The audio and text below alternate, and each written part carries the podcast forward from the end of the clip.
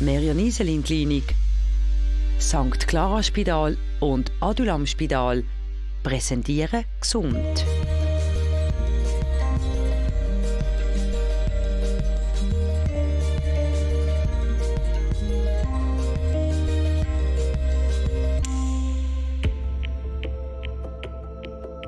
Das Hüftgelenk ist eines der wichtigsten am menschlichen Körper. Es hat uns Menschen quasi zu dem gemacht, wo wir sind. Ohne Hüfte kein aufrechter Gang, nicht die Mobilität, die wir tagtäglich anstreben.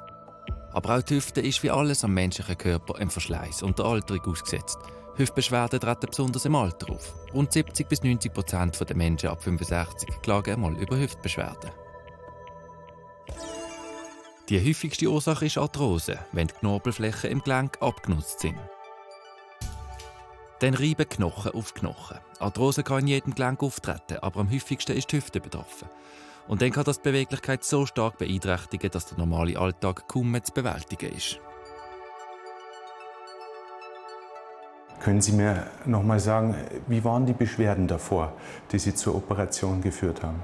Bevor der Operation? Vor der Operation? Vor der Operation war äh, die kleinste, wenn, wenn ich ein bisschen Gewicht auf den Fuß gestellt habe, auf der, der linken Seite und dann ein bisschen gedreht oder so. Es war etwas sehr Schmerzhaftes zum, zum Schreien. Es, es war einigermaßen unnötig. Der Richard Earl hat sich für die Operation entschieden. Er hat zwei künstliche Hüftgelenke. Zuerst hat ihn die linke Hüfte so stark eingeschränkt, dass es nicht mehr anders gegangen ist. Und schließlich vor einem Jahr hat er auch die rechte Miese ersetzen. Hüftbeschwerden sind ja relativ ein uneinheitliches Thema da über die Hüfte sehr viele Strukturen ziehen. Also es gehen über die Hüfte Nerven, es gehen äh, Blutgefäße, Muskelansätze. Ähm, es ist nicht gleich gesagt, dass Hüftschmerzen etwas mit dem Hüftgelenk zu tun haben. Man weiß, dass etwa 40 Prozent der Schmerzen im Hüftbereich gar nichts mit der Hüfte zu tun haben. Das Röntgenbild hat dann aber schnell gezeigt, was die Ursache war. Die Knorpelschicht, die wie eine Gleitschicht zwischen den Knochen sitzt, ist komplett weg. Gewesen. Man sieht dort keinen Abstand mehr, wo eigentlich der Gelenkknorpel sein sollte. Also da ist der komplette Gelenkknorpel aufgerieben, das heißt Knochen reibt auf Knochen. Als Folge sieht man hier auch eine Zyste, wo der Abrieb vom Knochen und vom Knorpel äh, drin verschwindet, also eine Geröllzyste. Arthrose ist der klassische Fall, wo ein künstliches Hüftgelenk zum Einsatz kommt. Ein Eingriff, der hochentwickelt ist und gute Resultate in Aussicht stellt. Bei der Operation beginnt man normalerweise damit, dass man den aufgeriebenen Knorpel in der Hüftpfanne entfernt mit einer speziellen Reibe und dann wird eine Hüftpfanne eingesetzt, die im Durchmesser ein bisschen größer ist und dadurch im zementfreien Fall gut verklemmt, also die hält so. Hm? Verwächst dann dauerhaft mit dem Knochen ganz fest mit der Zeit, aber die hat so schon einen sehr guten Halt. Dann fährt man weiter mit dem Oberschenkel. Da gibt es spezielle Reibalen, mit der man die Form der Schaftkomponente präpariert. Durch die Höhe der Komponente definiert sich dann am Schluss auch die Beinlänge. Das wird davor geplant. Da gibt es eine spezifische Planung am Computer, dass man am Schluss auch die richtige Beinlänge dann hat. Es wird dann der Kopf aufgesetzt und dann gleitet das Ganze in der Pfanne. Und so sieht es aus, nachdem das künstliche Hüftgelenk eingebaut ist. Seit der Richard Earl den Eingriff gemacht hat auf beiden Seiten, ist fast die ganze Mobilität wieder zurück. Ja, man sieht, dass sie ganz harmonisch laufen. Gell? Darf ich einmal hier schauen? Schauen wir auf die Beinlänge. Gell? Wenn man so drauf schaut, macht das einen ausgeglichenen Eindruck. Können Sie mal das rechte Bein hochheben? Mhm. Mal das linke Bein anheben. Okay, das funktioniert. Also der Muskel funktioniert bei Ihnen auch gut. Heutzutage hat man Techniken, äh, wo man äh, durch eine genaue Position vom Schnitt und äh, eine Beachtung der Anatomie der Strukturen um diese Strukturen, also insbesondere Muskeln, drumherum kommt, ohne sie abzulösen. Und das nennt sich minimalinvasiv und hat den Vorteil für den Patienten, dass er in der Regel schneller mobil ist, schneller auf die Beine kommt. Die Luft langsam einnehmen. Es kommt ein Lichtgeräusch, es ist ganz licht und schön, wie Welle am Strand. Mobilität braucht jeder und jede im Alltag. der Richard Earl aber ganz besonders. Er schafft nämlich als Yogalehrer. Vorbereitet zu bewegen, atmen, bewegen zusammen. Bringt die Hände hoch, vier und ausatmen, bringt die Hände in Anjali Mudra. Beim nächsten Einatmen, guckt zwischen den Händen, fasst das Boden an. Die bewussten Bewegungen kombiniert mit kontrolliertem Schnaufen haben ihm schon vor langer Zeit zu einem neuen Körpergefühl verholfen. Wo dann plötzlich die Hüfte nicht mehr mitgemacht hat, ist es für Richard Earl ein starker Einschnitt ins Leben gewesen. So viel Schmerz und Probleme habe ich nicht gehabt. dann habe ich bemerkt eine Begrenzung von Bewegung. Und ich konnte äh, die Bewegungsgröße war geringer. Ja? Und dann habe ich das gemerkt und dann aber nicht so viel Schmerz am Anfang. Und dann habe ich ein bisschen gecheckt, was los hier ist und dann ganz schnell, das ist das erste Mal, die, äh, der Schmerz ist gekommen. Die Operation allein ist aber noch nicht der Garant für eine voll wiederhergestellte Hüfte. Dazu gehört auch eine geeignete Rehabilitation.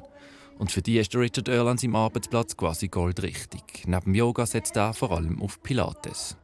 Jetzt gehen wir viel Bauchspannung. Hüftknochen zusammenziehen und Bein gut spannen. Gell? Vier, drei, zwei. Immer wenn ihr nach hinten stößt, ein Bein weg. Da wird er dann vom Kursgeber zum Kursteilnehmer. Für Michael Brunner stellt Pilates ein Ganzkörpertraining dar, das vielen körperlichen Beschwerden vorbeugen kann, insbesondere Gelenkbeschwerden. Hier im Spirit Studio findet Pilates aber nicht nur auf der Matte statt. Man sieht hier ganz viele verschiedene Geräte, die Josef Pilates entwickelt hat, Pilates Trainingsgeräte, wo wir damit arbeiten. Man sieht hier verschiedene Federn, das hat so ein einen historischen Hintergrund. Der Josef Pilates hat gerade das Gerät im Speziellen entwickelt aus alten Krankenhausbetten und hat angefangen, dann sozusagen als Widerstand Federn zu benutzen. Schon vor 100 Jahren hat der Josef Pilates, der übrigens gelehrter Bierbrauer war, seine Methode entwickelt. Und heute, lang nach seinem Tod, starten sie weltweit so richtig durch, im Zeitalter von einer auf Bewegung sensibilisierten Gesellschaft. Das ist eine von vielen verschiedenen Bewegungen, die man machen kann, wo es nachher darum geht, in dieser Position, wo die Hüfte frei ist, die Beine zu bewegen und den Raum von der Hüfte stabil zu behalten. Da kann man dann verschiedene Varianten machen, wo man einfach auch verschiedene Grad eigentlich von, von Koordination, also von der Schwierigkeit von der Steuerung von der Bewegung hat. Das Grundprinzip vom Pilates-Training ist eigentlich, dass man die Extremität, also die Beine und die Arme, auf einem stabilen Rumpf bewegt. Das heißt, ich kann meinen Arm bewegen oder mein Bein bewegen, ohne dass die Bewegung, wenn sie nicht muss, in der Wirbelsäule mitläuft. Und das führt dazu, dass Bewegungen extrem effizient werden, also sich mit eigentlich weniger Kraft mehr Leistung kann produzieren kann. Und das ist wichtig im Alltag, für Alltagsbewegungen, weil es eben dann auch die Strukturen schont, kann aber auch im Sport dann durchaus Sinn machen. Das ist der eine Aspekt. Der andere Aspekt ist Bewegungssteuerung, dass man eben versucht, Bewegungen ganz genau zu merken, wo passiert was, bewegt das, ist das stabil, habe ich hier Spannung, habe ich dort Spannung, sodass man eigentlich in seiner Bewegungssteuerung sehr, sehr effizient wird. Andere Hand hinter dem Kopf, andere Bein Druck geben. Nur drucken, nicht heben. In der unteren Etage neigt sich die Pilatesstunde für Richard Earl und die anderen Teilnehmer am Ende zu.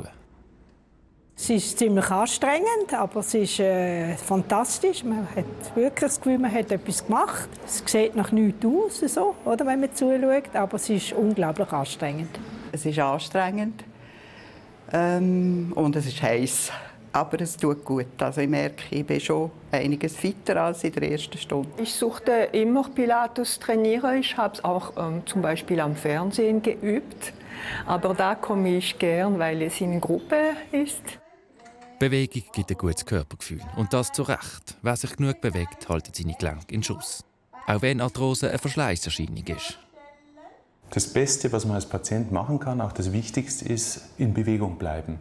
Weil der Knorpel, es ist so, der Knorpel, der ernährt sich über die Bewegung. Der Knorpel, der ist ähnlich wie ein Schwamm, der muss zwischendurch gedrückt werden und sich wieder entfalten. Dadurch bekommt er an seine Nährstoffe. Und das ist ganz wichtig, dass man als Patient, wenn man Schmerzen hat, sich nicht unbedingt schont, vielleicht nur kurzfristig schont, sondern beweglich bleibt. Für Richard Earl ist die Operation unausweichlich, aber auch richtig. Gewesen. Er hat nicht gedacht, dass er seine Hüftbeweglichkeit wieder in dem Maß zurückerlangt. Der allererste ist so einfach gegangen. So eineinhalb Stunden war ich wieder wach. Und äh, am nächsten Tag habe ich meine ersten Schritte. Übernächsten Tag habe ich da ein bisschen mit der Treppe. Und dann mit drei Tagen hatte ich Treppe hoch und ab. Und ich war nur sechs Wochen, nur, aber es war nicht wirklich nötig, sechs Wochen auf der Krücke, auf der ersten Mal. Ja, das, das, das geht noch. Also Äh, Michael Brauner steht das noch bevor. Auch er hat sich für die Operation entschieden. Im Moment ist seine Beweglichkeit so stark eingeschränkt, dass zum Teil einfache Handlungen im Alltag nicht möglich sind. das ist eigentlich alles das, was, wo es seitwärts dreht in der Hüfte. Und das heißt beispielsweise, wenn ich mir Socken anziehen will und dann übers Knie ziehen oder so stark nach vorne beugen, das ist einfach blockiert und umständlich. Und da wäre es noch gut, ich wüsste, gäbe es da noch ein Hilfsmittel. Bei der Rheumaliga können sich Leute mit Gelenkbeschwerden informieren, wie sie mit ihrem Leiden einen besseren Umgang im Alltag finden. Oft sind es einfache Hilfsmittel, die bereits eine grosse Erleichterung bringen. Für Michael Braune sind die Alltagshilfen willkommen, auch wenn er den Zustand herbeisehnt, wenn seine Hüfte wieder normal funktioniert. Jetzt kommt Mit der Alltagshilfe da erleichtere, ich mir das, erleichtere ich mir das Leben. Und ich bin ja nicht deshalb total invalid, nur weil ich mal so ein Gerät brauche. Das ist für mich wie einen Löffel nutzen zum Essen. Wer seine 10.000 Schritte am Tag macht, gönnt sich genug Bewegung. Die ist wichtig, damit Gelenke fit bleiben. Außerdem beugt man so im Übergewicht vor, ein Faktor, der Arthrose begünstigt. Schmerzen in der Leistengegend oder eine eingeschränkte Beweglichkeit der Hüfte können Anzeichen von Arthrose sein. Dann lohnt es sich abklären beim Arzt. Nicht immer muss operiert werden. Es können auch therapeutische Methoden helfen. Ein Training, das den Rumpf stabilisiert, macht jegliche Bewegungen effizienter. Und das schützt auch die Hüfte.